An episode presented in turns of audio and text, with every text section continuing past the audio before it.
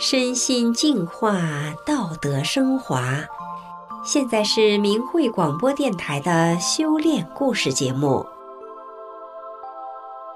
听众朋友您好，我是德明。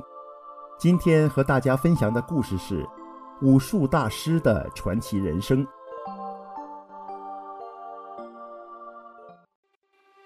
故事的主人公李有甫，曾是一位享誉中国武术界的大师。获得过全国武术冠军，他是中医博士，也是一位探索人体与生命奥秘的科研人员，又是一位用特异功能治病的神医。他在多个领域都取得了丰硕成果，可是二十多年前，他断然放弃了用无数汗水换来的名誉和成就，从大师变成了学徒。这期间，他经历了什么？让我们来一起听一听他的故事。李有辅少年时代就喜好练武术，为了提高武艺，他从家乡河北来到山西，遍寻名师。不久，逢文革浩劫，他经朋友介绍，认识了山西大学武术教授陈胜甫老师。当时，陈老师正遭大难，每天被批斗。说是反革命，并被送去劳改。李有辅不顾风险，拜陈胜甫为师，每天黎明起床，披星戴月，寒暑不舍，几十年如一日。他不但精练了长拳、八卦、太极、刀、枪、剑、棍等功夫，还继承和研习了陈老师独特的功夫——山西鞭杆。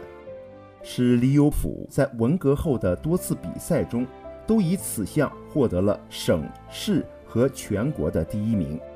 在练武之余，陈胜福老师还教李有甫静坐气功、站桩、八段锦、易筋经、五禽戏等气功养生法。再后来，经过数年刻苦自学，李有甫掌握了高校体育系的全部主要课程。考上了他的老师陈胜甫教授的硕士武术研究生，这在中国也是较早的一批武术研究生。此后，李有甫又进入山西中医研究所脑电图室王德老师的研究班，学习脑电图、经络波及心电图的同步测试法，以研究试验内家拳和气功的生理变化。李有辅认为，正直无私的陈胜甫教授是自己的恩师。陈教授见李有辅用心极专，除倾囊相授外，又把李有辅介绍给自己的结拜兄弟山东高师陈继生老师来学习他秘不传人的高功夫——进攻太极一百零八式、活步太极拳、游身八卦掌、迷魂掌、闪剑等高层次功夫。当时的全国高手、擂台冠军与陈继生比武，都碰不到他的身体。陈继生去世前要将秘传的东西授给李有朴，而李有朴因种种原因未能及时赶到。八十五岁高龄的陈教授含泪对自己的儿子说：“有辅不来，我将这东西带走了，从此没有了。”从那以后，李有辅常常为此感动、难过，也为痛失广陵散而痛悔不已。为怀念老师，李有辅只有更努力学习钻研陈继生的功夫，进一步练习陈继生传给他的静功养生秘诀和易筋经，使李有辅更加体会到内家拳和气功是相辅相成的。李有辅经过了科学、理论和实践的努力学习和尝试，有条件用科学手段来证实气功的科学性。他在一九八三年读研究生时，以脑电图、经络低频机械波、心电图同步测试站桩功能态生理变化。此后，他还进一步研究证实了丹田部位的经络波。与大脑额叶波动密切相关，他的文章发表后，在国内外气功科学杂志上多次被报道。李有朴还发现，原来大脑各个区域的脑电波是全身经络波的缩影，而全身各条经脉的波是大脑各个区域活动的外延。而人练功与中医通经络的目的是达到丹田、任督、冲与四周经络被激活、有序化。同步化的运行，而大脑的入静与周身经络活动又是密切相关的，因此，怎样入境就成了是否长功的关键，也是历代修炼的根本。如佛家讲定力，道家讲空无，中医讲恬淡虚无，太极讲无极。而我们今天都知道这些理论，但怎样做到，这是一个问题。也是气功研究和修炼的根本问题。当时全国不但出现了气功特异功能，还有许多科技界人士参与研究。著名科学家钱学森提出了人体科学的研究，为此李有朴当时花了很大的精力去研究气功的真正内涵。他还翻阅道藏、佛经，甚至西方宗教的经书。尝试前人的修炼经验，他曾走访山林庙宇、禅门、道观，以至后来到美国后，又尝试了几种不同法门的宗教中的修炼方法。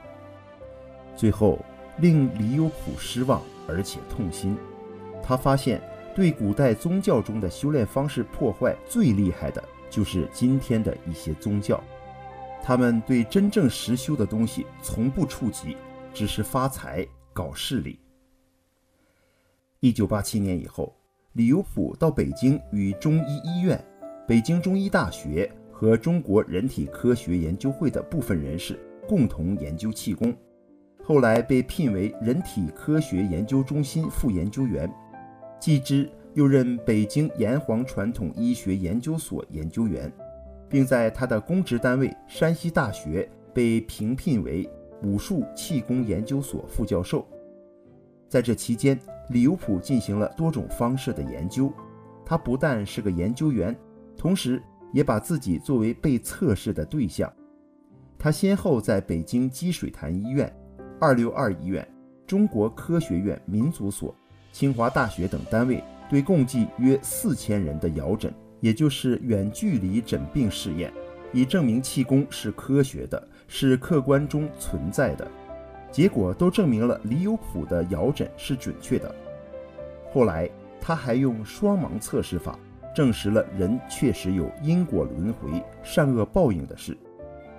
可是这是不能被当时的社会所接受的，因为当时的中国社会上有相当一部分人反对气功，反对特异功能，认为是迷信。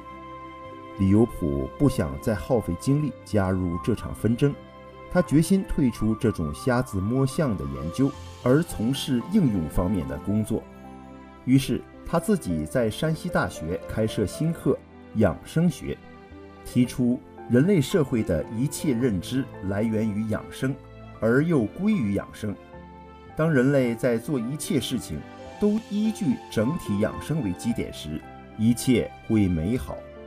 而不利于养生时，一切会变得不美好或自毁生命。最后写成专著《养生学》，以《养生宝典》的书名来出版。后来他又写了多篇武术研究的论文。在提高到一定层次上之后，李有朴感到要想再突破是非常之难。由于李有朴具有探求奥秘、穷追不舍的本性。使他不得不继续寻找更高层次的气功修炼方式。九三年，李有朴来到美国，他对各种宗教色彩的修炼方式进行了研究，尝试了许多，最后都感到其内涵早已失传的遗憾。苍天不负有心人，在一个偶然的机会，他遇到了真正探索人生。宇宙、生命、时空本质的气功修炼方法——法轮大法。法轮大法明确提出了修炼层次的高低，首要在于德与心性的修炼，而且要提高层次，必须有高层次的法来指导。所以，法轮大法提出了人要突破自身的局限，就必须符合宇宙的特性、宇宙的真理、真善忍。李有普从来不会只停留在口头上或理论上。如果没有实际修炼中的体会，身心的变化和境界的变化，他是不会肯定的。他认为，每一种修炼方法都是一把把的血汗，而没有尝试和修炼的人就没有资格对其品头论足，更不可能知道重一得十的修炼境界。没有尝试和认真的实践，就没有真正的认识。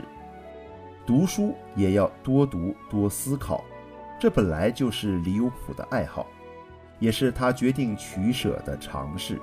只有真正把自己当做一个修炼者，才可以有真正的体会。在这些年的法轮功修炼中，李有普知道了，原来人类还有这样美好的修炼目标和修炼机会，还有这样纯正、高深。而且实实在在摆在眼前的修炼方法。修炼后，他对人生的一切，有如居高临下，又如晨光破雾，洞穿后尽收眼底，无私无我，放下一切执着，内心异常清净。不同层次还有不同层次的法，不同的体现，可以不断的提高。从武术、气功。中医经络学到脑电图，李有朴知道真正的修炼是以入静、定力为根本。然而，如何达到真正的入静与提高？今天他终于得到了圆满的回答。二零零一年三月，在圣地亚哥一个生物研究所，一位博士生导师对李有普和另外十六名修炼法轮功的人的血液进行了化验。结果发现，练功人血液中的嗜中性白细胞寿命都大大延长，体外存活达六十多个小时，而正常人的嗜中性白细胞的存活只有两到三小时，这是学者们从未见过的。结果证明，练功人嗜中性白细胞寿命无论在体内体外都大大延长，数量减少，造血功能节省化。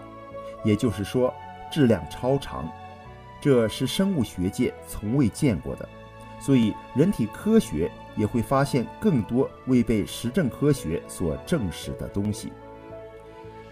李有普感到有幸的是，能真正在真善忍这个大法中修炼提高。他认为人类物质存在的各个空间、生命及整个宇宙，对法轮大法修炼人来说，是可以通过修炼而揭开的秘密。